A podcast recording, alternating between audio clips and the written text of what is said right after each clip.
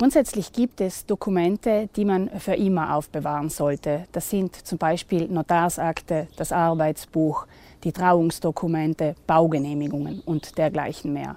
Für andere Dokumente empfiehlt sich eine Aufbewahrungsdauer von zehn Jahren. Das wären zum Beispiel Kontoauszüge oder Stromrechnungen. Auch bei Handwerkerrechnungen empfiehlt sich eine lange Aufbewahrungsdauer von zehn Jahren. Wenn es um steuerliche Unterlagen geht, wird das Ganze etwas komplizierter. Ich muss die Unterlagen bis zum fünften Jahr nach der Steuererklärung für eventuelle Kontrollen aufbewahren. Wenn ich jetzt allerdings Immobiliensanierungsarbeiten mache und einen Steuerbonus in Anspruch nehme, dann muss dieser Bonus auf zehn Jahre aufgeteilt sein.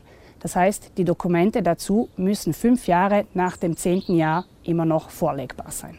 Insbesondere Kassenbonds verlangen besondere Aufmerksamkeit, speziell wenn sie den Kauf von Haushaltsgeräten oder teuren Gegenständen betreffen, sollten Sie die Belege wegen der Gewährleistung und der Garantie sorgfältig aufbewahren. Die Kassenbonds sind ein guter Freund aller Verbraucher und Verbraucherinnen, denn sie sind die Grundlage für ganz, ganz viele Verbraucherrechte. Sie sind nämlich der Kaufbeleg. Mit ihnen kann ich eben zum Beispiel einen Gewährleistungsanspruch geltend machen, aber sie können auch nützlich sein, wenn ich der Versicherung den Wert eines Guts beweisen muss.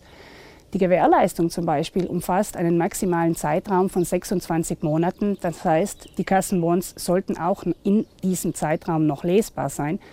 Ein Kassenbon aus Thermopapier wird schwerlich so lange lesbar sein, wenn er nicht gut verwahrt wird. Daher empfiehlt es sich, eine Kopie anzufertigen. Wie die Zettel, Papiere und Dokumente aufbewahrt werden müssen, hängt oft von den Vorgaben und Interpretationen der verschiedenen Behörden oder von den gesetzlichen Richtlinien ab.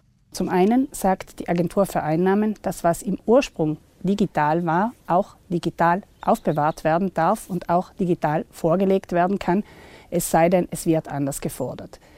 Die anderen Normen wie das Zivilgesetzbuch sagen, dass eine informatische Kopie eines ursprünglich analogen Dokuments, also zum Beispiel ein Scan einer Rechnung, immer dann als konform gilt, wenn entweder durch Prozeduren sichergestellt wird, dass die Kopie dem Original entspricht, oder aber die Gegenpartei die Konformität dieser Kopie nicht beanstandet.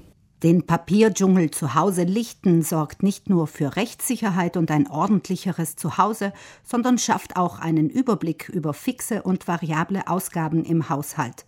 Umso mehr, wenn Sie begleitend dazu ein Haushaltsbuch führen. Das Haushaltsbuch der Verbraucherzentrale Südtirol gibt es auch online und als App fürs Smartphone.